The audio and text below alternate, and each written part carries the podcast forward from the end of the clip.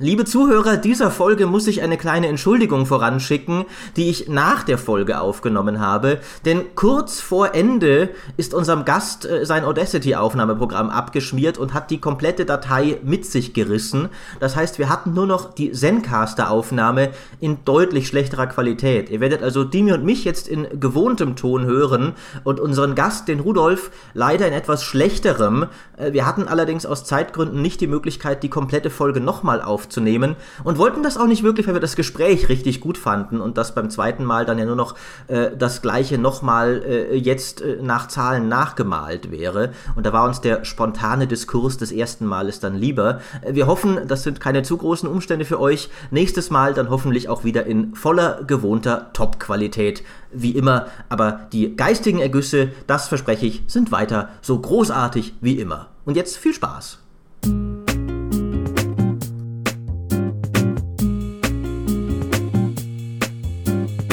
Wissenschaft in Spielen, das ist ja meistens ein stummer Kerl, der mit einer Brechstange Aliens vermöbelt.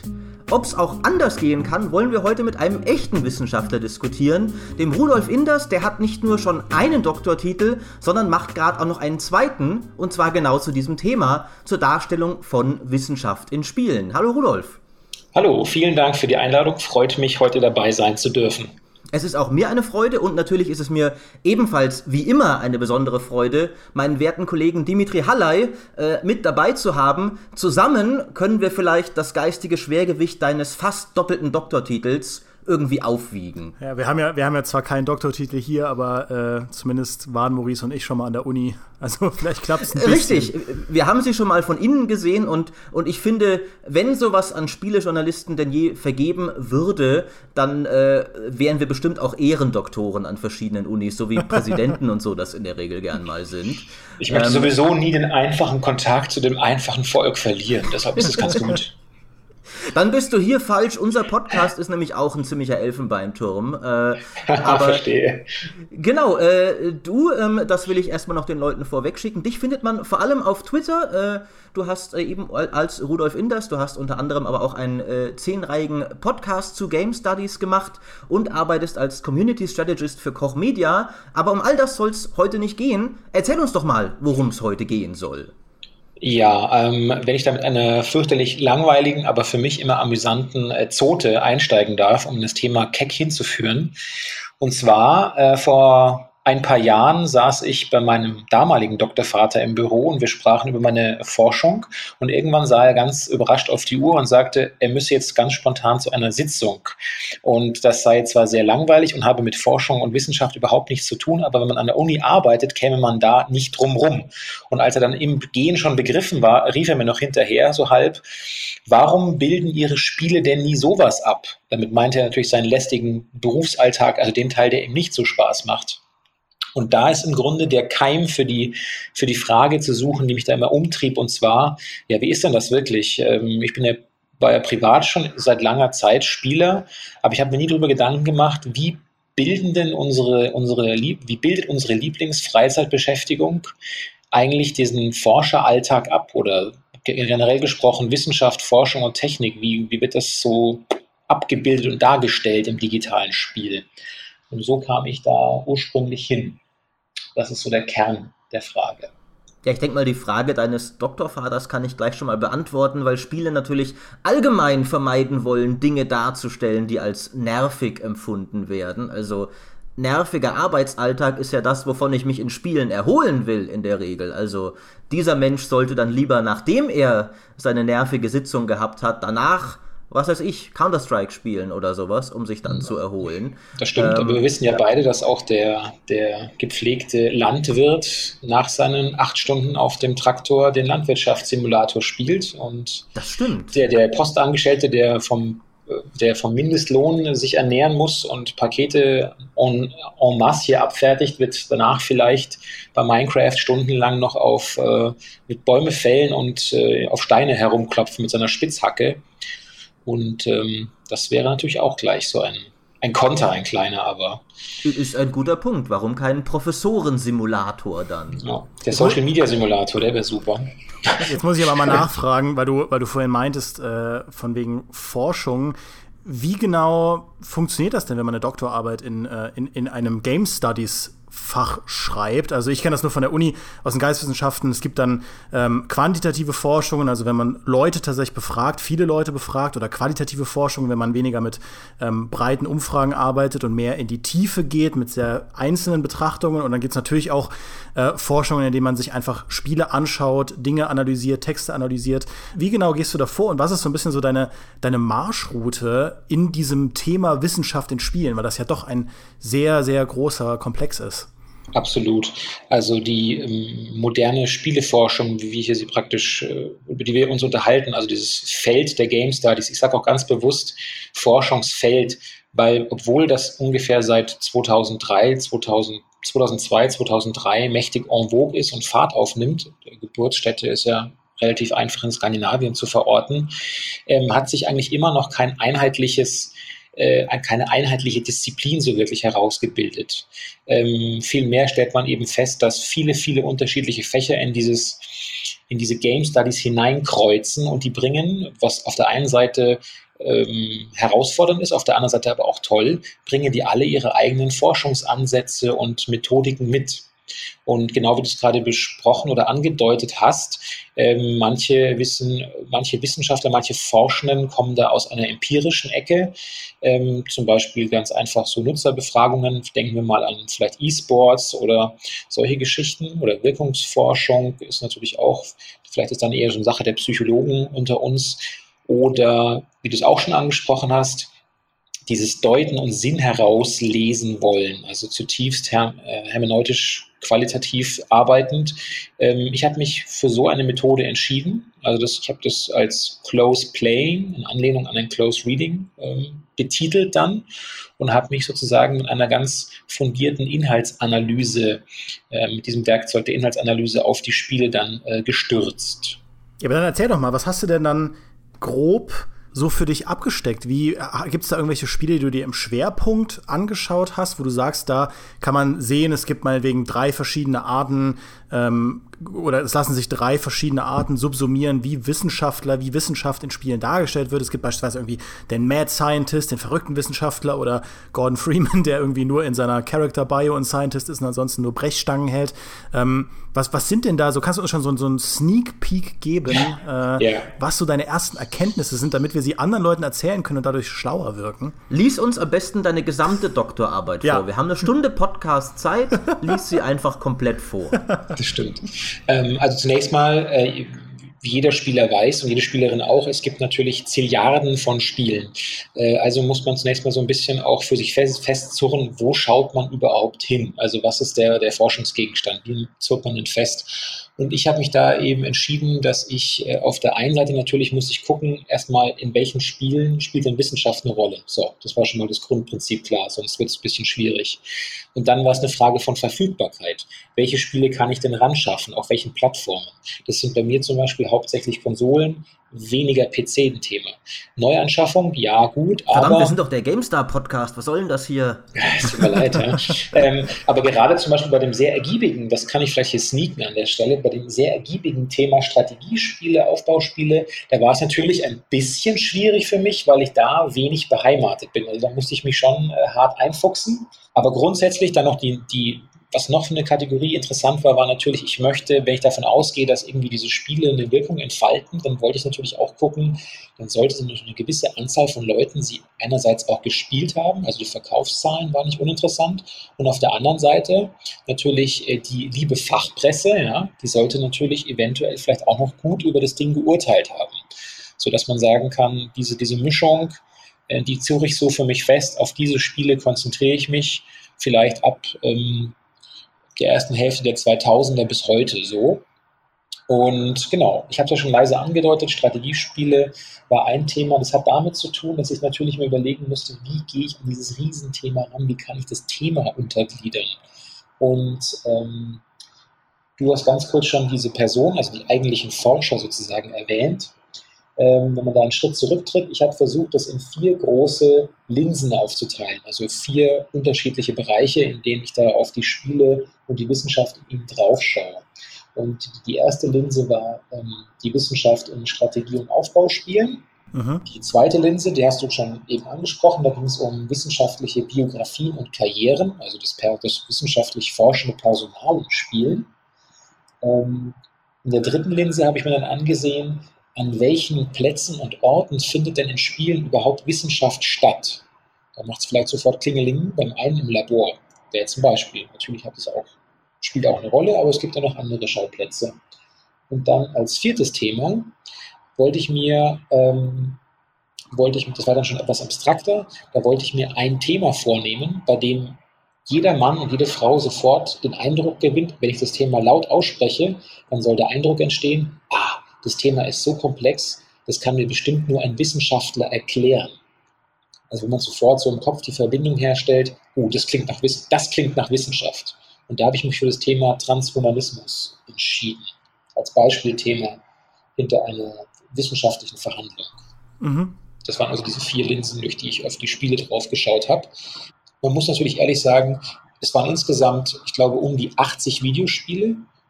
Da kann man natürlich jetzt in der Zeit von zweieinhalb Jahren im Grunde, wenn man ein bisschen rechnet, nicht erwarten, dass ich bei jedem dieser einzelnen Titel ein Close Playing durchgeführt habe. Das heißt, ich habe mir auch einige ähm, Titel angesehen, die ich nicht selbst gespielt habe, sondern die ich praktisch durch so, so Fremderfahrungen, durch die Brille von anderen wahrgenommen habe. Sei es eben sehr fundierte Let's Plays oder wenn Leute, die mir oder Bekannte oder Freunde, die auf dem Rechner äh, selbst spielen, ich dann über die Schulter gelinst habe und mit denen dann äh, Zeit verbracht habe, letzten Endes, ja. Was aber natürlich auch, finde ich, wichtig ist, das in der Forschung offen zu legen. Ähm, weil ich möchte nicht den Eindruck erwecken, dass ich eben wirklich an jedem Titel selbst 100 Stunden saß, wenn ich, im, wenn ich das im Grunde nicht geleistet habe. Du kannst ja auch im Prinzip nicht 80 Spiele im, mit, dem, mit dem gleichen Analyseaufwand vergleichen, sonst wird die Doktorarbeit ja äh, länger als die Bibel. Und ja. das ist ja, das ist ja durchaus etwas, was aber auch in äh, in anderen Forschungsgattungen praktiziert wird. Ich habe ja Kommunikationswissenschaft studiert äh, und da, wenn man da zum Beispiel Fernsehserien auf ihre Charakterdarstellung analysiert, wird sich auch in der Regel, werden sich exemplarisch Folgen herausgegriffen, sehr oft, anstatt dass man sagt, ich gucke mir alle acht Staffeln von, was weiß ich, Dr. House oder sowas an und analysiere in jeder einzelnen die Charaktere, sondern macht eine Staffel, immer die, die erste Folge der dritten Staffel, was weiß ich, und dann von einer anderen Serie und noch von einer anderen vergleicht dann das. Also das, das ist ja durchaus gang und gäbe, dass man, äh, dass man sich das äh, ein wenig zurechtlegt, äh, den Stoff, ja, den man analysiert. Absolut, absolut. Ja. Mir war es wichtig, dass ich eben, ähm, weil das meines Erachtens ein, ein, sehr vernachlässigtes Thema ist innerhalb der Game Studies. Das hat mich immer wieder erstaunt. Ähm, das sogenannte Gaming Capital. Vielleicht ganz kurz dazu. Es gibt ja dieses, also das Gaming Capital ist für mich das, ähm, sozusagen mein Vorwissen als Spieler und vor allem auch mein, meine, mein Vorkenntnisstand und meine Vorkompetenz. Das heißt, ich will jetzt ganz grob sagen, ich spiele zum Beispiel seit seit dem ersten Call of Duty ähm, First-Person-Shooter. Das heißt, ich gehe mit einer ganz anderen Vorerfahrung, sei es meine Spielerwartung oder sei es auch das, das äh, wie man das Spiel bedient, äh, gehe ich mit einer ganz anderen, mit einem ganz anderen Vorkenntnisstand schon an das Spiel ran.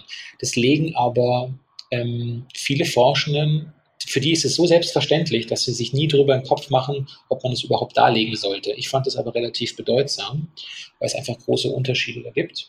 Und ähm, ja, das war auch so ein Punkt, der dann einfloss.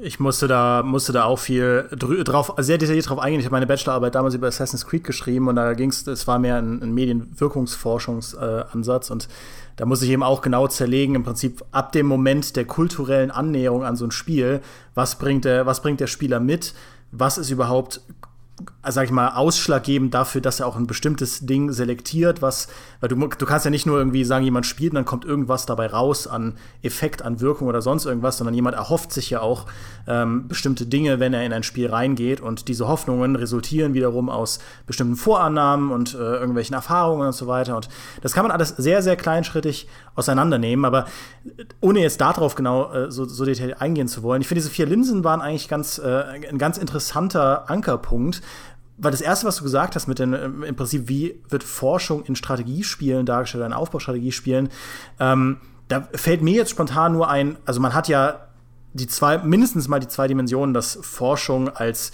als ein Progress dargestellt wird, wenn du eben Epochen aufsteigst, wenn du verbesserte Technologien hast. Aber es gibt eben auch ähm, Forschung als eine abstrakte Ressource, zum Beispiel in den, in den Endless-Spielen, in einem Endless Legend oder in einem, ähm, in einem, wie heißt es denn, Endless Space. Da hast du eben Forschung als eine eigene Ressource, die man gewinnen kann. Äh, was, was ist denn da so? Also, ich bin ja jetzt da wirklich ein Laie, äh, sowohl bei Strategiespielen als auch bei der Forschung über Strategiespiele.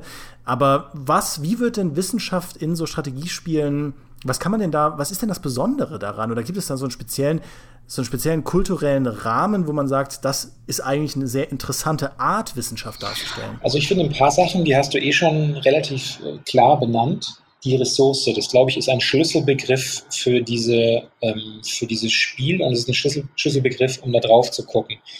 Und du hast auch schon was Schönes gesagt, wenn man durch die Epochen aufsteigt. Weil dieses Bild des durch die Epochen Aufsteigens hat natürlich was von einem Pfeil, einer Entwicklung, die auf so einer Zeitachse nach oben geht. Und wir verbinden auch ähm, oftmals noch, das ist so ein typischer Gedanke, der der ähm, der der Moderne geschuldet ist. Wir verbinden mit diesem Aufstieg auch zunächst mal im Grunde was Gutes. Also hm. Weiterentwicklung, Progression sind für uns meistens noch Begriffe, die, ähm, nicht wenn man nicht allzu kritisch ist, doch positiv besetzt sind. So, und Strategiespiele sehen auf Wissenschaft, Forschung und Technik, und was da auch ganz interessant ist, es wird da eigentlich nicht unterschieden zwischen Wissenschaft und Forschung, obwohl man ja doch ein bisschen Feintuning betreiben könnte, aber mittlerweile sind diese Begriffe sehr oftmals nicht nur im allgemeinen Sprachgebrauch, sondern auch gerade im Englischen in den Spielen dann austauschbar. Aber was ganz interessant ist, sind die sogenannten Tech Trees. Mhm. Also diese Tech Trees, diese Technologiebäume, bei denen oftmals man anfängt mit, einer kleinen, mit einem kleinen Punkt und von da an geht es dann immer weiter. Entweder auf einer geraden Achse oder es ist weiter verästelt und verzweigt. Äh, wenn man mal an die großen Paradox-Titel denkt, die sind ja Wahnsinn, was da alles freigeschaltet werden kann in diesen Tech-Trees. Aber trotzdem muss man sagen, die, stellen, die, die Entwickler stellen sich Technologie und Forschung als etwas vor, wenn das passiert, dann passiert das. Wenn das passiert, dann passiert das. Das heißt, es ist wie ein äh, Determinismus im Grunde, funktioniert der Forschung und Wissenschaft. Es ist immer ein Mittel zum Zweck, um das freizuschalten, brauche ich das, um das freizuschalten, brauche ich das und so weiter und so weiter. Es wird also kaum in Frage gestellt, ob es nicht auch ganz anders passieren könnte. Dieser Tech Tree gibt dir im Grunde vor, was passieren wird. Oftmals ist er sogar, du siehst ja sogar oftmals schon so grau hinterlegt, was passieren wird. Das ist ja praktisch schon wie ein Blick in die Zukunft. Aber tatsächlich funktioniert der Forschung eigentlich ganz anders. Die ganzen Grundlagenforschung, die betrieben werden muss, damit überhaupt was passiert, wird daher vollkommen ausgeblendet. Viele Sachen gehen schief, andere Sachen klappen überhaupt nicht. Man hat sich ganz verrannt in die falsche Richtung. Da stellt man aber erst nach Jahren von viel Forschung und viel Geldverbrennens fest, plötzlich, oh, das funktioniert ja überhaupt nicht. Äh, wie kann das sein? Die Entwicklung von Fahrradgummi bringt uns gar nicht auf den Mars. Aber der Tech Tree sagt das doch. Das verstehe ich jetzt nicht. ähm, das, das wäre halt wunderbar, wenn das so funktionieren würde in der echten Welt. Dann könntest du einfach sagen, wir klicken jetzt auf Krebsheilung erforschen. Das sagt uns, das dauert 10 Jahre und 500 Forschungspunkte. Und dann haben wir garantiert ein Heilmittel das für stimmt, Krebs. Ja, stimmt. Wissenschaft und Forschung hat in Strategiespielen natürlich auch immer eine, auch eine ganz strenge Funktion äh, beigemessen. Also das muss etwas nützen. Ich mache das, um etwas zu kriegen. Es gibt da keine Wissenschaft um der Erkenntnis willen, sondern es ist meistens im Zuge eines, ja, möchte ich fast sagen, eines imperialen Zugewinns von irgendetwas, sei es Territorium oder es geht ja meistens um Territorium. Jetzt mal egal ob das jetzt eher wirtschaftlich dominiert wird oder militärisch dominiert wird, aber es geht meistens darum, irgendwie Gebiet zu erweitern. Und dazu braucht man in diesen Spielen oft die Ressource Forschung und mehr ist es dann auch nicht. Also dieses in der platonischen Akademie äh, sich hier herumwälzen und nett miteinander über Erkenntnis und Co. sprechen oder was ist Gerechtigkeit, das sind natürlich alles Dinge, die ein bisschen schwierig sind, in Technologiebäumen abzubilden. Aber halt, Ausrufezeichen. Manche Paradox-Titel, glaube ich, paradox sein. Aber zumindest manche Tech-Trees versuchen ja mittlerweile in diesem Genre nicht nur irgendwie äh, Technologie so abzubilden, wenn eins dann das, wenn zwei dann das, sondern wir versuchen noch ganz andere Sachen in diese Tech-Trees reinzuquetschen, was dann wirklich interessant ist. Zum Beispiel, wie entwickelt sich Demokratie oder wie entwickelt sich, äh, was für Punkte kann ich anklicken, damit sich so und so was entwickelt. Muss ich mehr Punkte in Ideologie setzen, mehr in Politik. Also anhand dieses Technologiebaumes, ähm, das ist ein super potentes Tool, wie man sich praktisch Wissenschaft im Grunde in diesen Spielen vorstellt. Nämlich als lineare Entwicklung, als dauerprogressives Ding, das ich benutzen muss, funktional einsetzen muss, um zu etwas anderem zu gelangen. Und das passiert vor den Augen der Spielern super offensichtlich, aber niemand käme auf die Idee, es anzuzweifeln. In bestimmten Punkten spiegelt es ja, glaube ich, das Wissenschafts- oder zumindest das Forschungsverständnis von auch vielen Leuten, die jetzt, sage ich mal, nicht in diese Materie eintauchen. Dann denkst du dir, okay, jetzt aus einem ganz naiven Blickwinkel, ja, Forschung, das sollte idealerweise irgend, der Menschheit irgendeine, irgendeine Technologie bringen und das macht dann alles besser. Leute erforschen dann Smartphones und dann wird die Welt vernetzter, Leute erforschen das Internet und das spiegelt natürlich nur einen, einen winzig, winzig kleinen Teil äh, und du hast ja jetzt auch schon sehr ausführlich ähm, dargestellt, das, das verfälscht halt, wie komplex diese Prozesse im Prinzip sind. Aber natürlich befriedigt es dann in einem Strategiespiel, das ja sowieso diese ganzen Dinge extrem vereinfacht. Ähm, da passt es irgendwie ganz gut rein, dass du eben diesen imperialistischen Gedanken, diesen Fortschrittsgedanken ja erleben willst als Spieler, du willst ja dein Imperium aufbauen, dann, dann passt es eben rein, dass du eben neue Technologien erforschst und damit immer heftiger und immer stärker wirst. Obwohl ich es echt witzig fände, wenn es mal ein Tech-Tree gäbe in einem Strategiespiel, wo man sagt, ey, ich erforsche jetzt die und die Technologie, das klingt voll super und dann bringt dir das aber stattdessen Religionskriege ein oder irgendwelche Glaubenskriege und dein ganzes Imperium liegt halt in Schutt und Asche, weil du halt zu leichtgläubig warst und an die falsche Technologie geglaubt hast und nicht absehen konntest, was die auslöst in deiner Kultur. Ja. Ja, Strategiespieler mögen ja eigentlich das Unerwartete oft eher nicht. Die wollen halt alles planen können. Deswegen ist vielleicht die Forschung im Strategiespiel auch planbarer, als sie in Wirklichkeit ist. Was ich aber dabei auch noch interessant finde, ist, dass äh, ich würde behaupten, dass von allen Genres das Strategie- und Aufbauspiel der Wissenschaft die größte Macht und Bedeutung beimisst, weil sie ist ja oft dann nicht nur eine von mehreren Spielmechaniken, wie du dein Reich aufbaust, sondern sie ist auch sehr oft eine Siegbedingung dass du sagst, ich kann mich wirklich zum Sieg forschen. Ich muss den Gegner nicht äh, militärisch besiegen, ich muss, äh, muss nicht irgendwie äh, religionsmäßig ihn konvertieren. Ich kann einfach der Erste sein, der eine Rakete ins All schickt, zum Beispiel. Und dann habe ich derart meine Dominanz bewiesen und alle anderen sind so beeindruckt von meiner wissenschaftlichen Macht, dass sie mir die Weltherrschaft überreichen. Ja, ich würde sofort sagen, ich würde sagen, ja, du hast recht, man kann sich in diesem Spiel sprichwörtlich nicht nur zu Tode forschen, man kann sich auch zum Sieger forschen. Aber das Verständnis, das dahinter liegt, ist ja auch eines, das auf jeden Fall kompetitiv ist. Ja? Ich, muss, ich muss mich zu etwas forschen. Das ist praktisch wie wir, wir haben ja im Vorgespräch kurz über den Kampfsport gesprochen. Das ist sozusagen, ähm, ich sage auch bei uns, dass die, das mit der mit der Rückseite der Faust zuzuschlagen, als ob man praktisch einen Hammer, einen Nagel in die Wand treibt. Das ist auch ein sehr potentes Tool. Ja, super Tool. Kann ich vielseitig einsetzen, um Schmerzen zuzufügen und es ist auch viel angenehmer, damit daneben zu schlagen, als sich die Fingerknöchel zu brechen. Alles super. Und genauso funktioniert Wissenschaft in diesem Umfeld nämlich auch. Das ist wirklich ein mächtiges Tool, aber es ist immer ein Umzu. Und im besten Fall, wie, gerade beschrieben, wie du eben gerade beschrieben hast, bleibt es trotzdem in einem wettbewerbsmäßigen Umfeld und nicht um ihre, kann nicht praktisch um ihre Selbstwissen auch, um ihre Selbstwillen auch mal betrieben werden. Nicht, dass das unbedingt Leute, die erwarten würden, die in dem Genre unterwegs sind, aber es fällt, es fiel mir relativ deutlich ins Auge, dass man das auch so betrachten kann.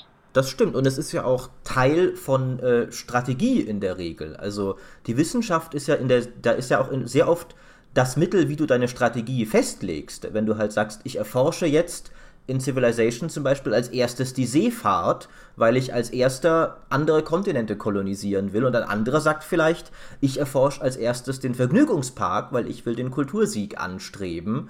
Ähm, so ist es, wie du sagst, immer zielgerichtet, eben wenn auch auf unterschiedliche Art und Weise. Ich muss da gerade ein bisschen an, an Terry Pratchett denken, der äh, in, in Small Gods eine sehr schöne Stelle hatte. In dem Fall waren es Philosophen und nicht Wissenschaftler, aber damals war das ja eh noch ein bisschen überschneidender, wo halt der Wert von Philosophen in Frage gestellt wird, weil die doch immer nur fragen, wie du auch vorher sagtest, was ist schön, was ist wahr, aber die hundertste Idee des Philosophen ist halt dann ein Spiegel, mit dem er äh, irgendwie die, das Licht der Sonne bündeln will und damit kann man dann ganze Flotten verbrennen. Und deswegen behalten sie Philosophen im Staat äh, weiter um sich, weil dann sind sie eben nützlich. Und in Spielen gibt es quasi nur solche Philosophen und man klammert die anderen einfach alle aus. Also Technologie wird oft in diesen Spielen einfach als eine Art von, von, von schicksalhaften etwas begriffen, was praktisch außerhalb von, von Sozialem passiert. Ja. Dieses, dieses, ich klicke hier, um das zu kriegen, bedeutet ja auch, dass die sich einfach von selbst entwickelt irgendwie. Ja. Man sieht ja nicht, was auch konkret passiert, um diese Forschung zu betreiben, letzten Endes. Ja. Man klickt ein Icon an und dann wird ein anderes Icon dadurch irgendwann freigeschaltet. Was ist aber letztlich, das könnte im Grund, wenn man mal von oben drauf schaut, könnte das ja vollkommen beliebig sein, was es für ein Icon ist. Ähm, ja, das, das, deswegen spreche ich da eben von einer gewissen Form von Technikdeterminismus. Ja. Bei, dem, bei, diesem Genre. Das ist ja, das ist das, was ich an den Geisteswissenschaften immer so faszinierend fand, dass man im Prinzip Dinge nimmt, die für viele Leute selbstverständlich aussehen und dann mal so ein bisschen fragt, wie wie setzt sich das eigentlich zusammen, beziehungsweise dieser Blick auf Wissenschaft, diese Darstellung, das, was du jetzt auch gesagt hast, dass, dass Wissenschaft in Strategiespielen zwangsläufig so ein, äh, oder sehr oft so ein Progressdenken voraussetzt und so ein, auch so ein Glauben an den Fortschritt und auch irgendwo so eine versimpelte ähm, Gläubigkeit dem, dem, dem, diesem Ursache-Wirkungsprinzip ähm, entgegen. Und äh, solche Sachen finde ich halt sehr faszinierend, aber wie, wie ordnest du das denn ein? Hast du ein, ein, Plädoyer für einen alternativen Blick auf Wissenschaft oder ist das irgendwas, wo du sagst, da kann man, das, das, da stecken bestimmte Gefahren drin, Wissenschaft darauf zu einzuschränken oder eben Gefahren und auch irgendwo Chancen oder da kann man was draus lernen? Jetzt in dem Genre meinst du speziell? Speziell jetzt auf diese eine Linse des Strategie- und Aufbauspiels ja. fixiert. Also die, ich, prinzipiell sehe ich da, also ich möchte nicht äh, den den Höllenfürster an die Wand graffitieren, ähm, weil es ist für Spieldesigner und Studios natürlich immer ein Abwägungsprozess. Wie viel Innovation wollen wir denn eigentlich ähm, dem Spieler zumuten? Und dass man, dass ich da eher von Evolution als von Revolution spreche, ist auch keine Neuigkeit. Ähm, natürlich kann man versuchen, diese Art von Mechanik zu verfeinern und noch weiter zu verästeln oder sie irgendwie größer zu machen immer im Hinterkopf habend, was erwartet unsere Zielgruppe von Strategiespielen denn im Grunde von dem Genre? Wie weit sind die, äh, wie weit wollen die überhaupt aus diesem Käfig ausbrechen? Weil die ist eine liebgewonnene Spielmechanik, nicht umsonst funktioniert sie so gut, nicht umsonst finden wir sie in so vielen Strategiespielen wieder. Deswegen bin ich, mir da mit, bin ich da mit Ratschlägen auch immer sehr zurückhaltend, weil, das muss man ja auch sagen, ich spreche da als sozusagen ein, ein, ein Mann von, mit einem Mann der Theorie, äh, von Spieldesign selbst und Spieldesignprinzipien habe ich natürlich eine gewisse Ahnung, aber letzten Endes ähm, darf man sich da auch nur, glaube ich, bedingt aus dem Fenster nicht zu weit rauswagen. Dann kann man das Gespräch mit dem Designer schon suchen und so ein paar Anregungen geben. Und es wird ja auch in Foren darüber super eifrig diskutiert. Ähm, wenn erstmal, finde ich, grundsätzlich diese Idee gesät ist, hey, der Technologiebaum ist vielleicht ein bisschen deterministisch, gäbe es denn grundsätzlich Möglichkeiten, das irgendwie aufzubrechen. Nicht einfach nur zu sagen, okay, also dieses Genre ist erstens eigentlich nur ein Excel-Sheet ausfüllen auf andere Art und Weise. Es ist auch noch am PC, darum macht es mir doppelt keinen Spaß. Naja, das habe ich natürlich nicht laut gesagt. Warum haben wir diesen Menschen eingeladen? Wessen Idee war das nochmal? Und genau, deswegen ähm, das Gespräch suchen mit den Designern.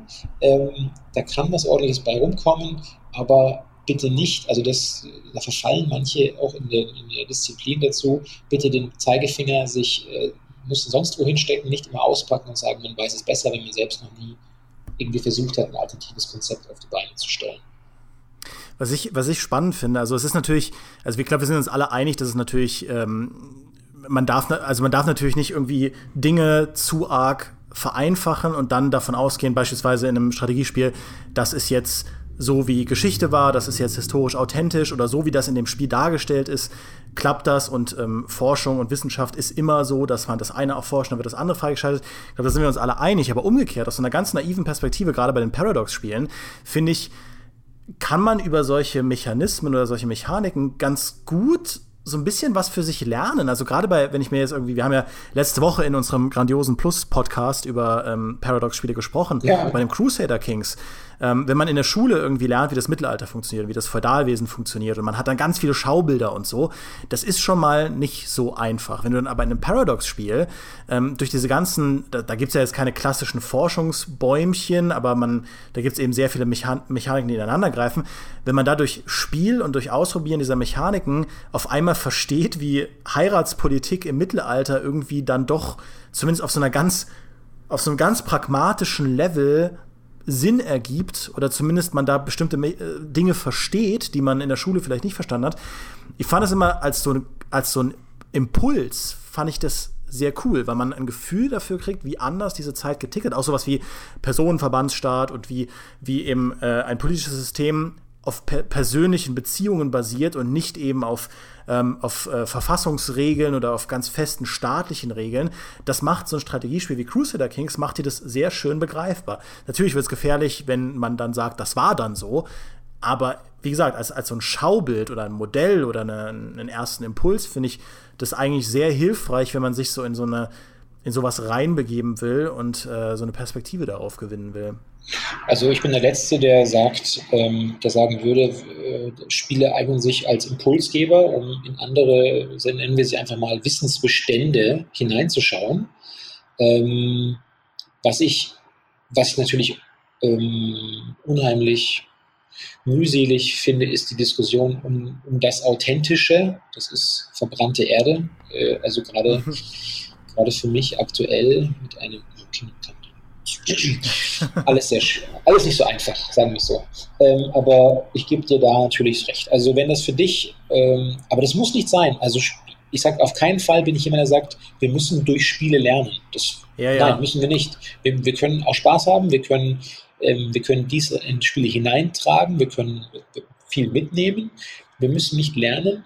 Ähm, es kann aber nicht schaden, ähm, bestimmte Mechanismen, die uns seit Jahren schon begegnen, äh, dann eben wirklich so ein, auch mal einer kritischen Befragung zu unterziehen, ja. Der, der Bruce Shelley, der Erfinder von Age of Empires, hat das mal, finde ich, ganz nett äh, erzählt, dass Bill Gates damals ihm vorgeschlagen hat, man könnte doch Age of Empires als Erziehungsspiel vermarkten. Und er hat gemeint, nee, nee, das ist genau falsch rum, wir müssen die Leute erst unterhalten und dann findet vielleicht noch ein Lernprozess statt, weil sie sich mit dem Spiel gerne befassen. Da, das fand ich immer, fand ich eine, eine ganz schöne Herangehensweise eigentlich. Von wegen, man muss aus Spielen nichts lernen, aber man kann ja vielleicht, und das schadet ja auch niemandem, wenn man es derweil auf spaßige Art und Weise tut.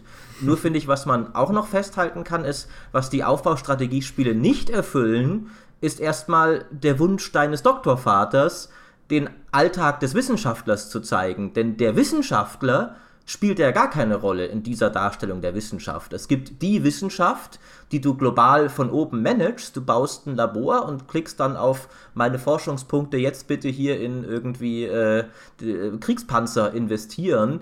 Aber der tatsächliche Prozess des Wissenschaftens, wie dann die Wissenschaftler das tatsächlich tun, ist einfach nur ein, ein Fortschrittsbalken, wenn dann.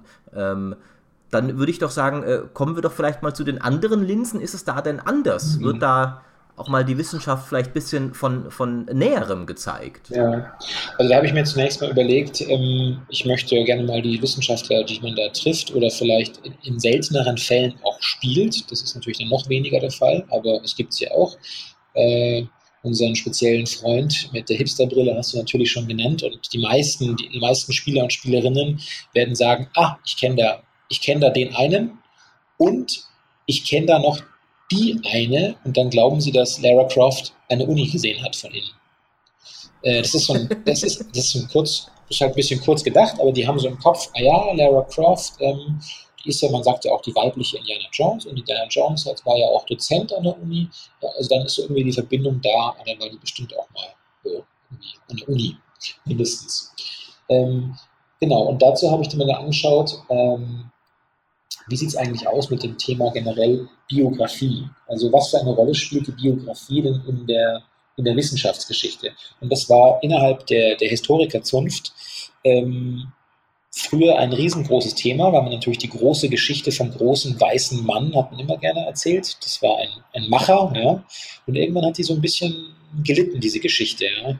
Äh, vor allem, weil sie halt immer, komischerweise war es immer der weiße heterosexuelle Mann, der Geschichte gemacht hat. Ähm, also da hat dann die Biografie als Heldensaga so ein bisschen gelitten. Aber in den letzten Jahren äh, kann man sagen, dass innerhalb eben der, der Wissenschaftsgeschichte auch die Biografie als Teil äh, wieder äh, an Popularität gewonnen hat. Und zwar schreibt man ihr eben eine Art von ja, reflektierender oder ordnender Funktion zu. Wenn man auch so ein bisschen schaut, wie hat sich denn diese, diese Figur, diese historische Figur in ihrem Umfeld bewegt. Das sagt ja auch einiges aus, in, welchen, in welcher Gesellschaft die gelebt hat und so weiter und so weiter. Ähm, so kam ich eben überhaupt auf diese äh, Idee. Und dann äh, gibt es ja tatsächlich eine Reihe von Leuten, die man sich angucken kann. Ob das jetzt eben äh, Gordon Freeman tatsächlich ist, den man spielt, ähm, oder ob das, äh, ob das eine Figur ist wie äh, der Morus. Ich habe mich nicht vertan. Der Mass Kollege heißt doch Morus, oder? Bestimmt, bestimmt. okay, der soll ja Wir wissen ja alle, um wen es geht, nicht wahr? Große Augen und so weiter. Ähm, Ach, der, der, der Mordin, Mordin ah, Mordin Solus, genau. genau. Jetzt, jetzt, muss ich hier den Mass Effect-Experten spielen. Diese Rolle hatte ich noch nie in diesem Podcast. Umso besser, ich kitzel das Beste aus den Leuten raus. Es müsste Micha hier sein, der könnte uns jetzt die komplette Biografie besagten Charakters erzählen. Umso besser, umso besser. Ähm, man trifft eine interessante Forscherin, Forscherin in Fallout, trifft man einen Haufen ähm, aber letzten Endes, um es mal zusammenzu, man könnte vielleicht sagen, dass man natürlich gerne, da kommt jetzt die erste Erkenntnis so ein bisschen ins Spiel, was für eine Tätigkeit geht denn der Wissenschaftler, wenn man ihn selbst spielt, im Spiel nach? Und da muss man schon sagen, erwarten die Spieler offensichtlich oder offenbar, dass sie sich entweder von der Wissenschaft als solcher so ein bisschen lösen und wirklich äh, ganz nach, könnte man sagen, Alexander Humboldt in die Welt hinaus und forschen und dabei möglichst, möglichst vielen Gefahren begegnen oder sie auch meistern, ähm, weil es offensichtlich, und da ist vielleicht auch so ein bisschen Unterscheidung zwischen gleich zu treffen zwischen äh, Geisteswissenschaften und den Naturwissenschaften auf der anderen Seite, da glaubt man noch, dass, dass die vielleicht durch ihr Zutun äh, die Welt verändern können. Vielleicht positiv, vielleicht negativ, vielleicht finden sie das, äh, das Heilungsmittel gegen Krebs, vielleicht drücken sie aber auch den falschen Knopf und lösen eine äh, Fünffach-Atomexplosion aus. Und das sind alles Sachen, die schreibt man mittlerweile allgemein den Naturwissenschaften zu. Das kann man sich bei Geisteswissenschaften schon gar nicht mehr vorstellen. Was kann denn in der geisteswissenschaftlichen Forschung passieren, das das Schicksal der Menschheit beeinflusst? Das ist die große Frage dahinter ja, vielleicht, dass der beim Recherchieren ein Bücherregal umstößt. Uh, das klingt ziemlich gefährlich. Also jetzt überspitzt formuliert, ja, aber im Grunde äh, sehen wir natürlich, dass wir, treffen wesentlich mehr Forschende innerhalb der Naturwissenschaften im Bereich sozusagen Hard Science, wenn man so möchte. Also es findet mehr Science als Humanities statt. Das kann man natürlich fragen, warum ist es so?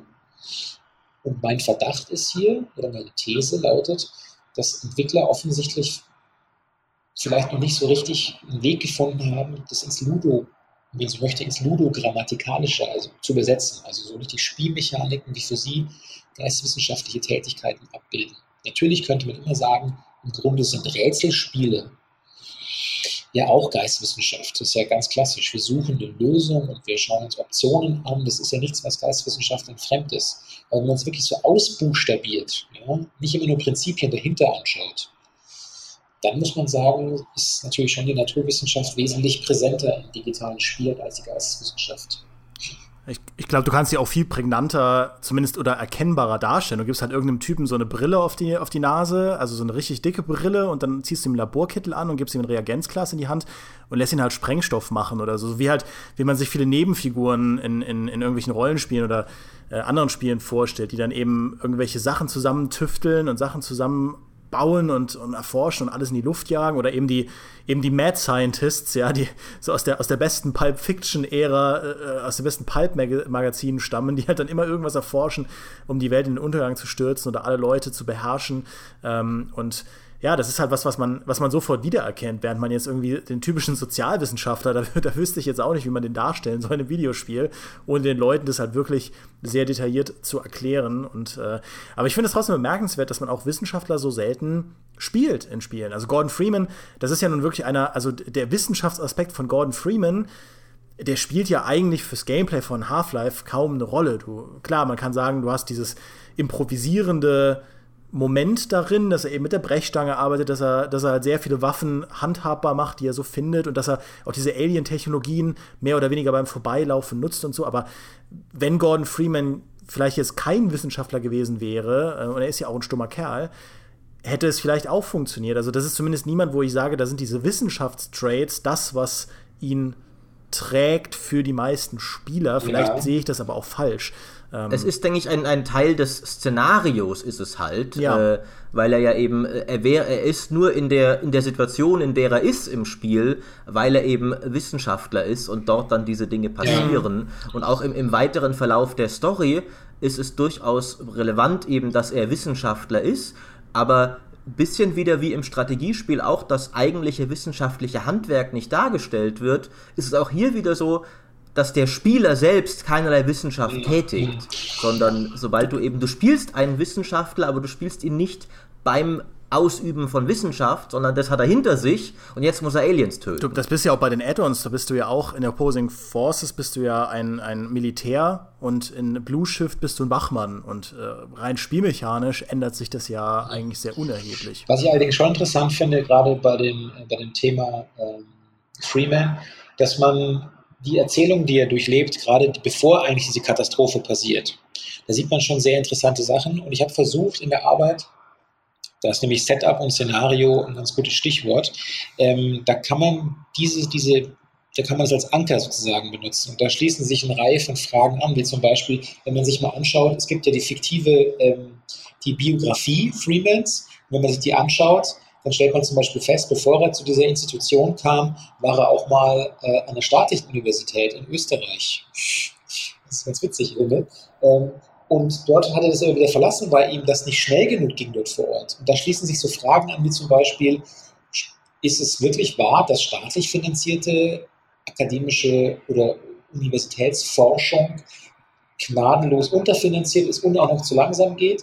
Sind solche gehen die schlauesten Köpfe in die private Forschung immer? Fragezeichen. Oder wenn man mal daran denkt, dass äh, im, dann im, Nachfolger geht es ja um dieses Thema auch, dass der Menschheit mehr oder minder die Chance genommen wird, sich zu reproduzieren. Und ich finde das eigentlich einen ganz interessanten Gedanken, dass man da mal nachfragt, ob das nicht in Zusammenhang zu bringen ist mit diesem motorischen Thema, dass Akademiker und Akademikerinnen, wenn man sich mal anschaut näher, gnadenlos auch an Kinderarmut leiden in unserer Gesellschaft. Was für einen Grund hat das? Das ist jetzt genau das, was ich mit, ähm, mit den anderen Begriffen, nämlich nicht nur Close Reading, sondern auch ein Wide Reading reinbringe, dass ich wirklich diese, diese Szenarien als Ankerpunkte benutze, um generell über Entwicklungen in Forschung und Wissenschaft äh, ein bisschen so nachzudenken. Und da war das natürlich super.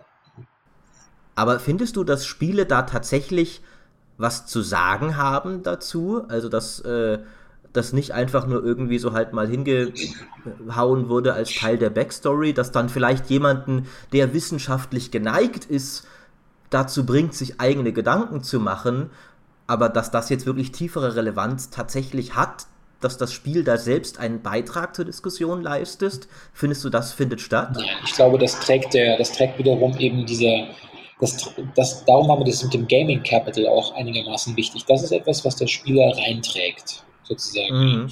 äh, an Vorwissen oder auch an Fragestellungen, die er schon im Kopf hat. Und da ist natürlich dann ein bisschen einfacher, diese Querbezüge herzustellen. Zu keinem Zeitpunkt würde ich äh, den Machern von Half-Life unterstellen, dass sie im Grunde eine, eine lehrreiche äh, Nicht-Tier-Fabel über, über das Thema Forschungsfreiheit und Unterfinanzierung an, an äh, Germanist, germanistischen Fakultäten äh, fabrizieren wollen. Ähm, Jetzt haben wir endlich die tiefere Bedeutung erfasst. Sagt, das wäre eine schöne Headline. Schöne Headline. Das in der Tat. Ja. Aber es gibt ja doch ähm, sehr viele Geschichten in Videospielen, die ganz konkret wissenschaftliche Fragen stellen oder Fragen der Wissenschaft diskutieren. Zum Beispiel in einem Metal Gear Solid, in Metal Gear Solid 1, da trifft man ja als Solid Snake in dieser, in diesem in dieser alten, in diesem Atombunker trifft man ja Otacon, der später sein bester Freund wird.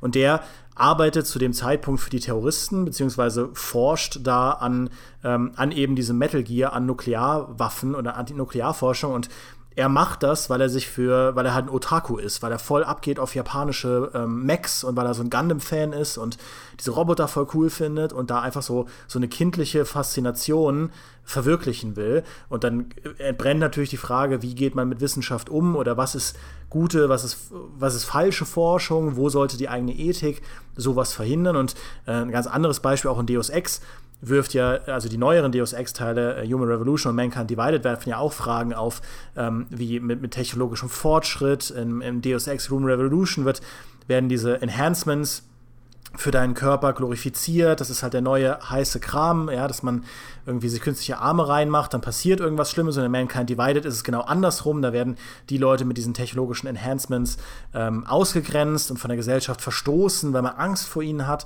Äh, also da werden ja schon ich sag mal, da, da verschwimmen natürlich jetzt ähm, Themen wie Technologien mit Wissenschaft und Forschung, aber, ähm, aber da werden ja schon sehr konkret die Fragen gestellt, was sollte Wissenschaft tun? Oder im Metal Gear Solid Fall, wann sollten Wissenschaftler ihr Talent nicht einsetzen, weil eventuell das, was sie herausfinden, katastrophale Folgen haben könnte. Und zumindest mir hat das, als ich das erste Mal Metal Gear Solid gespielt habe als Kind, ähm, da habe ich schon gedacht, so, ah ja, also mit dem Thema hatte ich mich so noch nicht beschäftigt, aber ist ja eigentlich ganz interessant, dieser Kosmos, weil das Metal Gear Solid natürlich eingewoben wird in diese ganze Nuklearfrage und äh, Abrüstungsfrage und ähm, Sprengkopffrage und solche Sachen. Ja, ähm, zwei Sachen oder drei Sachen ganz kurz. Äh, erstens, das, ähm, das Bild, das, das Bild, das zeigen, ähm, ich habe da leider glaube ich, nur US-amerikanische Untersuchung, Meinungsforschung dazu gefunden. Das Bild, das Wissenschaftler in der Öffentlichkeit haben, und da wird nicht unterschieden zwischen Geisteswissenschaftler und Naturwissenschaftler, ist ähm, seit Jahren konstant positiv. Es ist interessanterweise auch, äh, es gibt auch Film- und Fernsehuntersuchungen, die zeigen auch dort, das abgebildete Bild des Wissenschaftlers wird größtenteils als positiv wahrgenommen. Das waren auch die beiden Sachen, die ich noch reinwerfen wollte. Und jetzt haltet euch fest, Freunde. Vorher haben wir noch gesagt, lies uns einfach die Doktorarbeit vor. Aber gut, dass du Matthew dir gesagt hast. So sind die ersten Worte dieser Doktorarbeit. Pass auf. Passt auf. The whole reason I got into science in the first place was because I was no good with people. Dieses Eingangszitat entstammt nicht der Autobiografie eines Nobelpreisträgers, sondern es handelt sich um das Eingeständnis eines gewissen Hal Emmerich. Macht's da schon Klingelingeling? Emmerich, ein von der Princeton University promovierter Ingenieurwissenschaftler, ist ein fiktionaler Charakter aus der Metal Gear Videospielreihe. Also genau damit geht es bei mir auch los. Ich hatte auch, ja, der Demi ist ein Gedankenleser, ja, würde ich mal behaupten. Was, also, was, ist, was, ist, was hast du dir ins Essen gemischt? der Rudolf und ich, wir sind einfach nur, wir sind seelenverwandt. Genau. Ja. Ihr, ihr seid 100% synchron. So stabile Technologie-Brudis sind wir. Aber, aber sehr interessant, dass du das eben ansprichst, so mit der Frage, sollten Wissenschaftler und sowas, wie sollten sie ihre Kunst nutzen? Ist auch wieder was, was im Strategiespiel nie gefragt wird. Sollte der Wissenschaftler die Atombombe erforschen, wie du es ihm gerade aufgetragen hast? Natürlich macht er das. Er ist ein Spielmechanismus, du hast gesagt, du willst die Bombe haben, also kriegst du jetzt die Bombe irgendein, dass da irgendein armer Oppenheimer sich dann am Ende moralisch existenzialistische Fragen stellen muss, was er da getan hat, das blendet das Spiel dann, ein Civilization oder sowas, einfach komplett aus. Das kann man dann natürlich auch erst zeigen, wenn man sie ein bisschen mehr als, als Personen darstellt. Ja, und ich glaube, dass das, und das ist etwas, was ich auf der einen Seite schade finde, aber auf der anderen Seite realistischerweise wirklich nicht nicht mehr leisten konnte im Rahmen der Arbeit, ich könnte mir gut vorstellen, dass zu diesen, zu diesen Fragen, weil das sind ja eigentlich spannende Fälle, die immer so ein bisschen auch äh, ethische Dilemmata ab, abbilden. Ja? Wie man es macht, ist falsch praktisch. Aber dass da äh, bestimmt auch viele kleinere Studios, viele Indie-Studios äh, oder auch nur so ein Mann-Unternehmen, dass die solche Fragen an Spielen stellen, weil Spiele Bingo-Kasse, Schweinchenkasse, Spiele werden erwachsen und so weiter. Aber das heißt, man stellt auch ganz andere Fragen an Spiele plötzlich. Aber in den großen Spielen, die ich mir angeschaut habe, ist es noch einigermaßen überschaubar, was für, was für Top-Rater gespielt werden. Aber ich könnte mir vorstellen, dass es eben wirklich zahlreiche Titel gibt, die mir eben, weil ich sie einfach nicht kenne, weil sie zu klein waren, weil ich nicht mehr die Zeit hatte, sie recherchieren, äh, dass es da auch solche Titel schon gibt. Also ein Follow-up ist eigentlich zu dieser Arbeit ganz interessant, vielleicht in zwei, drei, vier, fünf Jahren, um nochmal drauf zu gucken. Ich brauche nur Forschungsgelder, ich brauche Forschungsgelder. Deswegen bist du in diesem Podcast. Du hoffst, dass irgendein Sponsor zufällig hört ich hoffe, dass, dass Sandro, Geld statt ich, in GameStar Plus jetzt in dich zu investieren. Ich hoffe, dass Sandro oder mich zum Essen einlädt. das das, das wäre immerhin schon, schon etwas. Ja. Ähm, also was das so ein bisschen macht, aber nicht wirklich, ist äh, Frostpunk. Das ist ein Aufbaustrategiespiel, das jetzt just erschienen ist, ähm, wo du nach einer Eisapokalypse mehr oder weniger die Zivilisation neu aufbauen musst. Das spielt aber im viktorianischen England. Das heißt, Wissenschaft ist da äh, überhaupt erstmal zu lernen, dass es sowas wie Medizin gibt. Ähm, und der Forschungsbaum ist eigentlich auch teilweise mehr ein, ein Politikbaum also, dass du halt äh, Politiken wählst, die, nicht, die du nicht unbedingt erforschst. Es gibt auch echte Forschung, aber du musst auch zum Beispiel Sachen festlegen, wie zum Beispiel, äh, wie, wie stark versuchen wir mit Experimenten Kranke zu heilen, selbst auf die Gefahr hin, dass sie dabei sterben. Oder lassen wir sie krank, aber halten sie so am Leben, dass sie nicht mehr arbeiten können. Dann fressen sie uns halt weiter was weg, ohne was beizutragen zur Gesellschaft. Und später kann ich dann im Forschungsbaum, wenn ich sie lang genug am Leben erhalten habe, Prothesen erforschen, um die Kranken wieder, äh, wieder zum, äh, in, äh, an, die, an die Arbeit zu schicken. Also das ist da so ein bisschen angelegt, aber es sind doch mehr moralische und soziale Fragen, die es stellt, als jetzt wirklich tiefergehend die, die moralischen Wirrungen der Wissenschaft ja, quasi, also, wenn du, also dass du Waffen erforschst. Ja, da, da, geb, da gebe ich dir vollkommen recht. Auch der, der Vorgänger This War of Mine, erschienen bei Deep Silver, ähm, ist ja so, dass ähm, das ist genau das, was interessant macht. Die Leute, wenn sie spielen, die ähm, werden vor Möglichkeiten, Wahlmöglichkeiten gestellt unter Zeitdruck, was ich immer sehr gut finde, unter Zeitdruck unbekannter Ausgang. Äh, es sind immer schlechte Sachen, die sie gegen ihre ethischen Grundsätze meistens verstoßen lassen. Klaue ich dem alten Ehepaar das Essen, um meine eigenen Leute zu Hause am Leben zu lassen äh, oder, oder, überleben lassen zu können. Ähm, und wenn ich gar nichts tue, mich für keine von beiden Optionen entscheiden, wird es auch nicht besser. Und das sind diese genau diese ethischen Stolperfallen, die ich meinte, die, die eigentlich Spiel sehr interessant machen. Überall dort, wo möglichst geschaut wird, dass man es nicht allzu sehr irgendwie nur optimieren kann, in eine bestimmte Richtung drängen kann. Überall, wo dort einfach, wenn ich mich entscheide für etwas, es Konsequenzen hat, unangenehme Konsequenzen, aber bessere Konsequenzen als nichts zu tun. Aber ich werde, mich auf, ich werde mir auf jeden Fall die Hände schmutzig machen. Ich finde, das, ist, das sind interessante Ideen, die so ein, das macht Spielen für mich persönlich jetzt gesprochen, ich als Privatier, wenn man so möchte, das macht es interessant für mich. Könnte man daraus nicht ein, ein Wissenschaftlerspiel machen? Ich habe gerade so die Vorstellung eines Spiels, wo du ständig dich entscheiden musst, ob du jetzt zum Beispiel, was du alles für deine Forschungsgelder bereit zu tun bist. Ob du dann halt mal sagst, ich brauche gerade dringend Geld, machen wir halt mal eine Studie für die Tabakindustrie, dass äh, Rauchen äh, absolut äh, keinerlei negative Effekte hat und dich sogar schöner macht und so weiter und so fort. Und ständig klaue ich jetzt dem alten Ehepaar hier das Essen, weil ich ein brotloser Wissenschaftler bin und mir niemand mein Budget gibt. das wäre doch mal was. Absolut. Ich meine, da bist du dann halt nicht mehr nicht mehr ganz so weit weg von vielleicht der, der Lieblingsfigur der Filmwissenschaftler, nämlich dem Mad Scientist in seiner ganzen, ja. in seiner ganzen Hybris. Ähm, aber ich meine, dein, dein schöner, dein schöner MeToo, äh, Harvey Weinstein-Moment, den du gerade so geschildert hast, Ansätze finde ich auch ganz, macht mich ein bisschen äh, wuschig jetzt hier.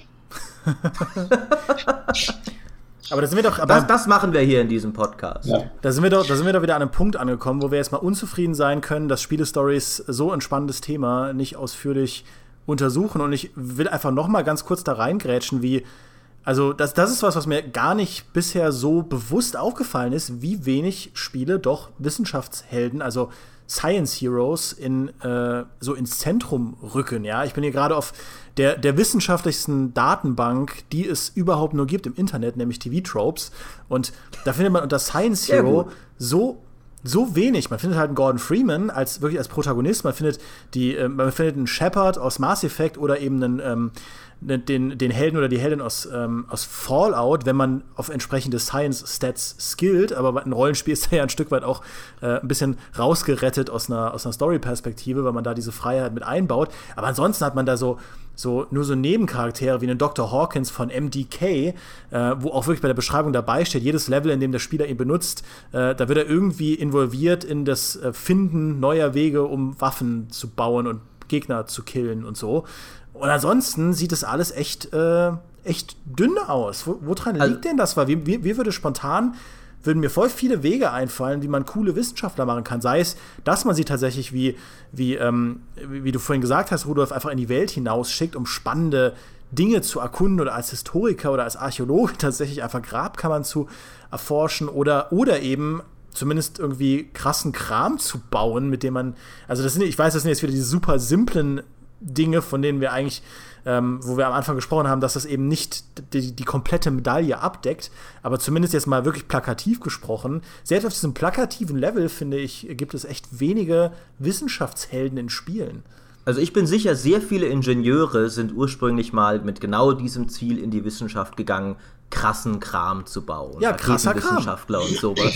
äh, Im Weiteren, was mir dabei, ich muss da immer noch an, an ein Spiel immerhin denken, das wir äh, just zu einem der potenziell besten aller Zeiten gekürt haben. In Portal hast du zwar keinen Wissenschaftshelden, aber du spielst immerhin das Äquivalent einer Laborratte.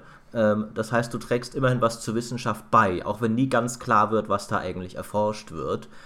Aber damit bin ich tatsächlich auch schon wieder mit meinem Latein am Ende. Also es gibt wirklich, oft ist dann, wenn, dann gibt es vielleicht noch den Wissenschaftler als Schurke oder auch die Wissenschaft als, als Quell des Problems. Also in Spielen wie Prototype zum Beispiel, wo du halt dann zu irgendeinem Monster gemacht wirst durch irre Wissenschaft. Das gibt es ja durchaus des Öfteren mhm. noch. Äh, ja, dass die Wissenschaft irgendwas verbockt. genau, das wäre jetzt mein nächstes Thema. Also, ähm, ähm, man sieht es zum Beispiel ganz gut, in, wenn man sich in die dritte Linse, die ich angenannt habe, in die, die, die Räumlichkeiten, wo Wissenschaft stattfindet, wenn man da zum Beispiel sich die Labore ansieht, dann stellt man da relativ schnell fest, dass man sehr oft als Spieler oder Spielerin dort mit einem ähm, Bild von Wissenschaft konfrontiert wird, also eher mit den Auswirkungen von falsch gelaufener Wissenschaft. Und zwar mhm. denke ich da an so Sachen wie, ähm, äh, wie dem letzten Doom ja, wenn man sich da mal in die, in die Tagebucheinträge, die man dort auch immer findet, oder die, ich glaube, es sind Tagebucheinträge und keine Audiologs, die man dort findet, mhm. dann ist es oft junge Wissenschaftler, da fängt es immer so ganz harmlos an. Ja, was wir hier machen, ist ziemlich geil. Wir haben sehr viel Geld, wir können hier richtig was bewegen, wir machen hier coole Forschung, wir machen jetzt was mit, mit Portalen, da können wir über große Strecken was irgendwie transportieren. Und dann merkst du in den Einträgen, wie es den Leuten immer so ein bisschen so langsam zu beginnen daran zu zweifeln, dass das, was sie machen, da eigentlich äh, irgendwie ganz koscher ist. Und dann die letzten Einträge sind meistens so, oh Gott, wir haben es verbockt. Äh, ich habe noch fünf Sekunden zu leben, draußen kratzt das Monster an der Tür. Und man, man entweder ist man dann mit dem, man ist meistens dann mit den Folgen dieser fehlgeleiteten Experimente konfrontiert. Man, entweder trifft man nur noch Blut, äh, Leichen und Darm oder noch schlimmer, äh, die Monster, die irgendwie frei, die sprichwörtlichen und buchstäblichen Monster, die da durch die Wissenschaft erschaffen wurden, mit denen hat man es dann zu tun. Also diese Hybris der Wissenschaft, diese Größenwahn, die glauben, sie können, sie können, äh, sie können Schöpfer sein, das wird läuft meistens dann aus dem Ruder. Und das hat damit auch unmittelbar wieder zu tun, was ich vorher kurz angedeutet habe. Das ist auch so ein Punkt, das traut man eben in der Regel, traut man das der Naturwissenschaft zu, solche Folgen zu schaffen erstmal. Da ist mir gerade auch noch eingefallen, ähm, ein Spiel, wo zumindest irgendwie diese, diese Forschungen aus dem Ruder geraten, wo man auch zumindest jemanden spielt, der kein klassischer, oder sagen wir mal, der, der zwar kein Forscher ist, aber doch irgendwo aus dem Segment kommt, das ist ja Dead Space, wo man zumindest einen Ingenieur spielt. Der ist zwar irgendwie Systemtechniker, der Techniker, der Isaac Clarke, also kein, kein Mann von der Uni oder so, aber zumindest ist er äh, eher jemand, der, ähm, sag ich mal, der vorher in seinem Leben den Kopf benutzt hat. Und da haben sie zumindest dieses, dieses, diese, seine Biografie genommen und versucht, durch Spielmechaniken ein bisschen umzusetzen, dadurch, dass er die ganze Zeit äh, mehr oder weniger sich Sachen, Waffen so zusammensucht und zusammenschraubt und ganz viel so Sachen auseinander nimmt und Sachen zerlegt und diese Station da Wege findet, die, die jemand, der irgendwie keine Ahnung von dieser Technologie da hat, die er nicht finden würde. Ich weiß, da sind wir halt jetzt ein bisschen weg von Wissenschaft, aber auch da geht es eben darum, wie, wie irgendwie die die Neugierde der Menschen und die Bereitschaft da, da ist es, da verschwimmt ja auch so ein bisschen Forschung und Religiosität miteinander, äh, wie das eben völlig außer Kontrolle gerät und mhm. äh, die Menschheit an den Rand der Zerstörung bringt. Ja, ist ein guter Punkt, Dead Space, weil ich einerseits natürlich auch die Labore in Dead Space mir anschaue, auf der anderen Seite, wie du es gerade angesprochen hast, dieses Konfliktfeld ähm, äh, Religion und Wissenschaft ist ja, ist ja ein sehr interessantes Feld auf dem man, zu dem es viel zu sagen gäbe, vielleicht ein anderes Mal dort kommen. Ähm, aber Dead Space, absolut wichtiger Titel. Große Laborrolle natürlich so Titeln wie Resident Evil, klar. Und wenn man auf einer anderen Warte noch auf diese Labore mal drauf guckt, was auch interessant ist, im, im gedacht von der Spieldesign-Seite sind es natürlich äh, relativ ähm, beliebte Plätze, weil man erwartet mittlerweile einen gewissen Look in Laboren. Und dieser Look ist unheimlich steril. und er besteht oft aus Reihen derselben Elemente. Das kann man sich vorstellen, warum das bei Spieldesignern beliebt ist. Tja, warum wohl? Weil sie alle gleich ausschauen. Wenn man Räume schaffen kann und sehr viel multiplizieren kann. Auch mal von der Ecke darin gedacht. Das finde ich auch, dass man das nicht unterschlagen darf, einfach mal aus Designerperspektive darüber nachzudenken. Ja, Wissenschaft ist praktisch in dem Fall. Äh, was ich noch dazu sagen wollte, weil ihr es auch nochmal gesagt habt, dass es eben hauptsächlich Naturwissenschaftler sind. Ich denke, das liegt auch einfach daran, dass wenn du schon die Wissenschaft selbst nie direkt darstellst, dann ist zumindest von der Naturwissenschaft in der Regel die Verbindung zu klassischen Gaming-Inhalten deutlich leichter zu machen. Weil äh, der Naturwissenschaftler kann halt zum Beispiel äh, äh, der kann halt dann irgendein, irgendein Monster erforschen oder sowas, äh, irgendein ein biologisches Monstrum züchten, das du dann in einem klassischen Shooter niederschießen kannst. Äh, der, der Geisteswissenschaftler kann irgendein bösartiges ideologisches Argument formulieren. Das wird dann ein bisschen schwieriger, das zu einem Gegner in einem Actionspiel zu machen.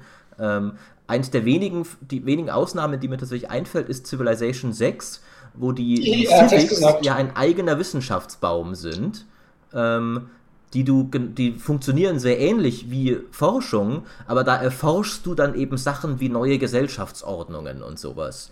Das ist so ein bisschen Geisteswissenschaft vielleicht im Spiel, als eine der wenigen Beispiele, das ich kenne. Und dann, mein, abgesehen von Laboren, an was denkt man noch? Vielleicht an Ausgrabungsstätten, aber das ist so ein Thema, das ist relativ schwierig, weil gerade Ausgrabungsstätte werden ja oftmals in Spielen eigentlich eher wie Abenteuerspielplätze behandelt. Hm. Da wird herumgezogen. Wie sind Sie es nicht? es, es, tut mir leid. Ähm, es herrschen da unterschiedliche Ansichten. ähm, Im Spiel ist es relativ klar, da wird herumgeturnt, da wird herumgeschossen, da wird sich mit Tieren und Menschen auseinandergesetzt, ist also relativ mh, hm, schnell abzuhaken. Ähm, was ganz interessant ist, fand ich, wenn man mal anguckt, welche Bedeutung, wenn man da mal einen Rückschritt, ein anderes Medium macht, wie präsent Hörsäle in Filmen sind. Hörsäle sind ganz interessante Plätze, äh, in denen zum Beispiel Charaktere ähm, absolut ihren Triumph über den Dozenten zeigen können. Oder sie können ihre Prüfungsangst äh, zeigen. Das, das, sind oft Szenen, die in Hörsälen stattfinden.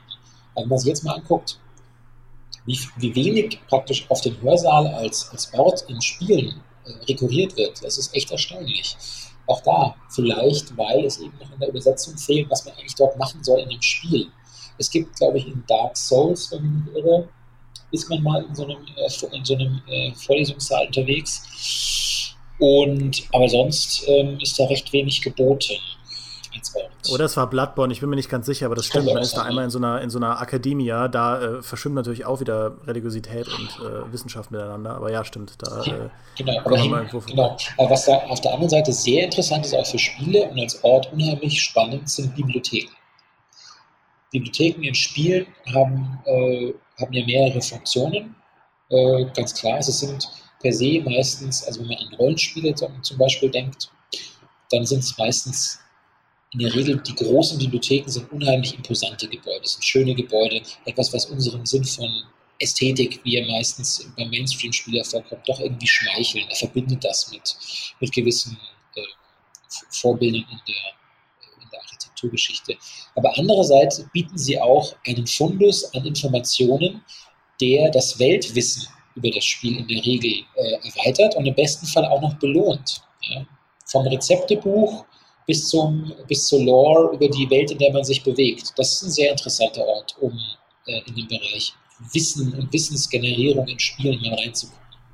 Ah, das ist so ein spannender Kosmos. Ich hätte jetzt auch gerne noch nachgefragt, wie es denn bei Portal ist, weil das ist echt äh, da, da ist es ja wirklich, ist man ja wirklich in einer einzigartigen Situation als Laborratte und ich finde auch über GLaDOS und dieser entkoppelten Forschung, die im Prinzip ohne Zutun der Menschen plötzlich weitergeht. Ich finde, da, da kann man so viel drüber reden, aber ja, die Zeit ist rum, Maurice. Haben wir jetzt schon die, genug gelernt? Die, die Zeit ist fast rum. Wir sollten zumindest noch mal kurz ein, zwei Sätze zur vierten Linse verlieren, glaube ich, bevor wir äh, bevor wir abgehen, weil das so können wir die Leute ja nicht hängen das lassen, stimmt. dass wir drei von vieren äh, äh, abgehen. Portal finde ich auch nochmal interessant, auch weil das eins der wenigen ist, wo es wirklich die Wissenschaft um ihrer Selbstwillen gibt. Du wird, die wird nie gesagt, was da eigentlich erforscht wird, aber über Portal haben wir auch schon viel geredet. Deswegen, äh, Rudolf, vierte Linse. Genau, in der vierten Linse habe ich mich mit dem Thema Transhumanismus beschäftigt, weil ich noch einen noch aufgreifen wollte, äh, dass es bestimmte Themen gibt, die sofort in jedem die Assoziation wecken. Dazu hat die Wissenschaft, dazu hat die Forschung irgendetwas zu sagen. Und da habe ich mich dafür, eben für das Thema Transhumanismus entschieden, beziehungsweise so Bio-Augmentation oder Bio-Enhancement, Nanomaschinen, Cyborg, so im größeren Umfeld, im größeren Umfeld. Und da fällt ja relativ schnell auf, dass diese Figuren, bei denen man so eine Mischung vielleicht aus, aus Mensch und Maschine ja schon recht lange spielen kann. Und zwar sind das ja durch, äh, durch Power-Ups uns ja schon recht lange bekannt. Diese Spielmechanismen, bei denen man durch irgendwelche Techniken, die man einsammelt, die menschliche Figur, dass die be besser wird. Sie schießt weiter, sie ist stärker, sie springt höher und so weiter und so weiter. Das ist immer die erste Überlegung.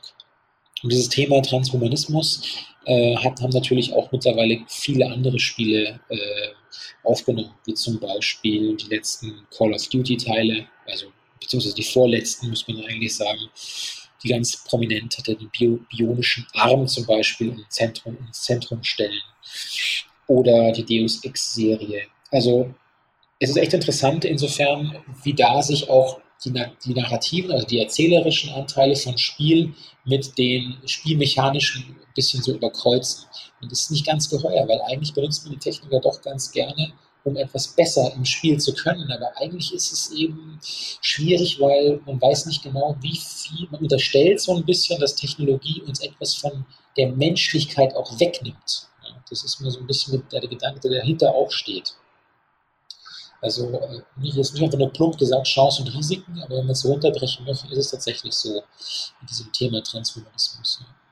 Ja, die, die bizarrsten Power-Ups, die, die mir jemals untergekommen sind, waren in, in Torment Tides of Numenera, wo du dir bei einem Menschen, der selbst Opfer irgendeiner, irgendeiner alten Technologie oder sonst was wurde, ich weiß es nicht mehr genau, dass er äh, nicht unehrlich sein kann und immer die Wahrheit sagen muss. Und der will dir unglaublich schmerzhafte und nicht genau erforschte äh, Artefakte äh, andrehen, die du dir in deinen Körper einpflanzen lassen kannst. Zum Beispiel irgendwie dein ganzes Blut durch Roboter ersetzen oder einen künstlichen Augapfel einpflanzen, die alle irgendwelche Vorteile haben, die aber jedes Mal auch Lebenspunkte kosten. Und der Typ beschreibt dir in sehr lebhaftem Detail, was für eine grausame Prozedur äh, er dir da antun wird, um dir das, äh, um dir das einzusetzen. Also auch irgendwie, ich glaube, äh, du kriegst, äh, du kriegst Krallenhände, die tatsächlich dir irgendwie ein, also es sind keine Handschuhe, sondern wirklich werden dir eingesetzt ähm, und, und laut, lauter solche Dinge.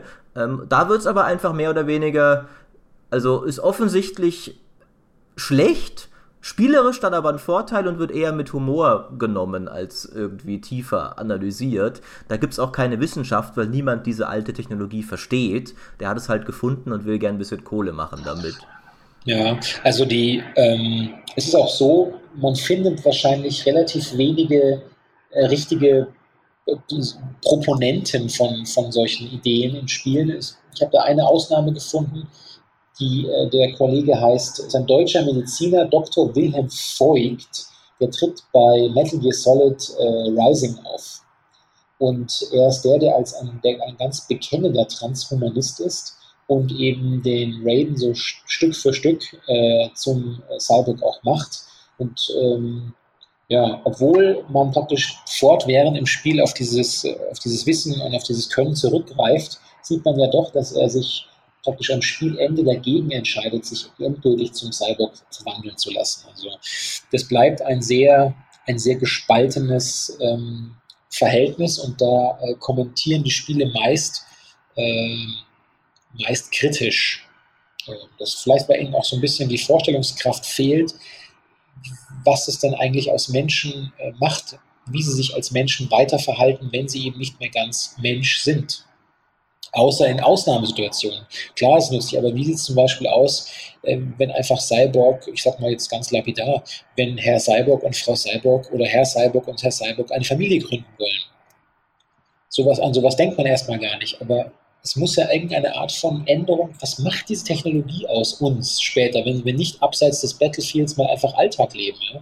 Und solche Gedanken spielen, äh, spiegeln natürlich ähm, Spiele noch nicht so wider. Obwohl das eigentlich die interessanteren wären oftmals, als das hunderttausendste Battlefield zu, äh, sich herumzutreiben drauf. Das, ja. das scheint mir so ein bisschen allgemein vielleicht, also was zu sein, was ich hier durch all deine Analysen mitnehme, dass die Spiele dich vielleicht durchaus irgendwie zum Nachdenken über Wissenschaft anregen können durch Sachen, die sie zeigen, aber da noch längst nicht so in die Tiefe gehen, wie sie vielleicht könnten und auch nicht so viel wirklich Tieferes zu sagen haben über Wissenschaft.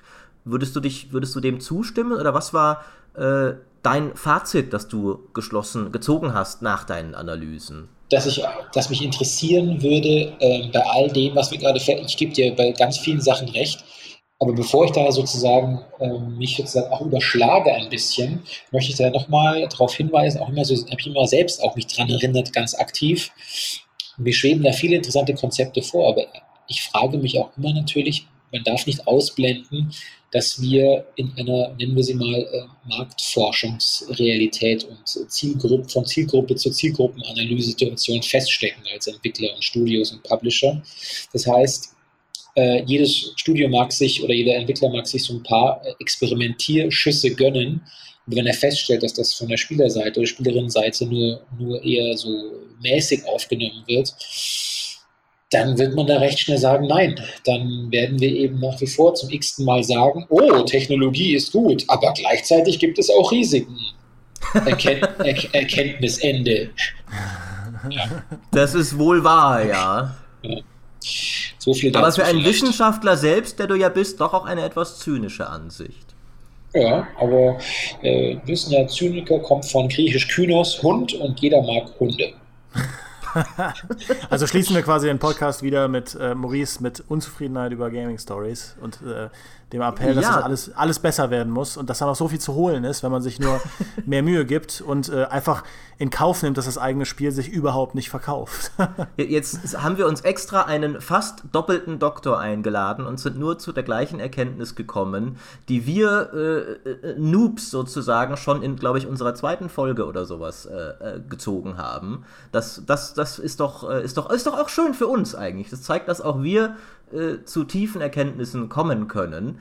Äh, ich danke dir trotzdem, Rudolf, für die sehr interessanten Ausführungen. Äh, wenn, wenn ihr, liebe Zuhörer, noch mehr äh, von diesen sehr interessanten Ausführungen hören wollt, wie gesagt, äh, folgt dem Rudolf auf Twitter. Er hat auch noch einen zehnreihigen Podcast gemacht, wo er auch über Game Studies redet und äh, führt auch einen Blog, wenn ich das richtig sehe, ähm, auf den man sich aber erst einladen muss. Deswegen konnte ich ihn mir noch nicht anschauen. Stimmt ja, ich habe aufgrund der ekligen Buchstaben Kürzelkette äh, aktuell auf privat gestellt. Ähm, mal gucken, wie es läuft. Wenn nach einem Jahr nicht alle meiner Freunde pleite und, pleite und abgemahnt wurden, dann stelle ich ihn wieder auf öffentlich. Das ist äh, wahrscheinlich sehr schlau. Äh, dann ist erstmal Twitter das Mittel der Wahl und äh, wenn ihr äh, vielleicht mehr von uns hören wollt, die wir uns, finde ich, äh, wissenschaftlich durchaus ganz ordentlich geschlagen haben, äh, dann überlegt doch, ob ihr ein GameStar Plus Abo abschließt. Das sind, ist, gibt zwar Rudolf keine Forschungsgelder, aber vielleicht lädt Sandro dann von dem Geld Rudolf zum Essen ein, wie er sich's gewünscht hat.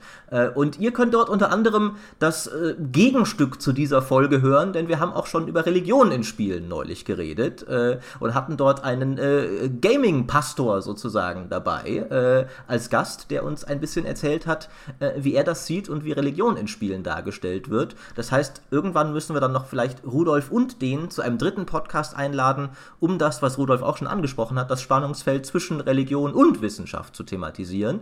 Äh, und wenn ihr das alles hören wollt, dann müsst ihr ein Plus-Abo dalassen, damit ihr uns weiter unterstützt damit. Oder uns zumindest 5 Sterne auf iTunes geben. Ich finde, das ist jetzt das Mindeste. Äh, das ist. Äh, wir kriegen keinen Doktortitel für diese Folge, aber vielleicht kriegen wir ja zumindest das von euch. Das würde uns sehr freuen.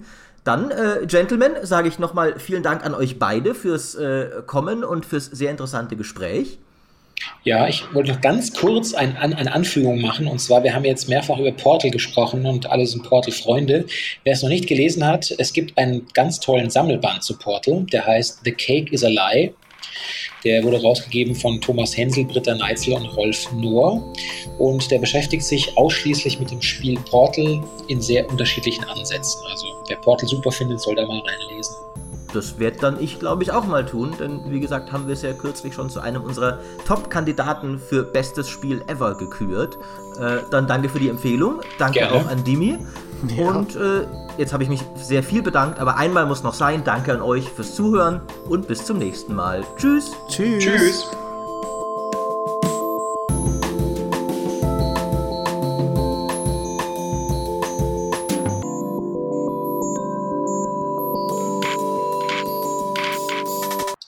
Also äh, nicht, jetzt nicht einfach nur plump gesagt Chancen und Risiken, aber wenn man es so runterbrechen möchte, ist es tatsächlich so mit diesem Thema Transhumanismus. Ja. Ja, da fällt doch nichts mehr ein, was? das hat sie gekillt. Es, es, immer, immer, es passiert einmal pro Podcast. In der Regel ist es aber Dimi, äh, der irgendwas sagt, das so clever ist, dass uns allen nichts mehr einfällt. Heute bist es jetzt mal du. Ähm, ich, äh, tatsächlich, ich, ich suche gerade etwas nochmal genauer, weil mir dazu was, äh, was eingefallen ist. Ähm, dann, dann kann ich gleich ansetzen. Ich musste es gerade nur noch mal nachschlagen. Ich hatte gehofft, dass äh, du vielleicht lang genug weiterreden würdest, bis ich es gefunden habe. Ähm Und dann gründe ich dieses Startup.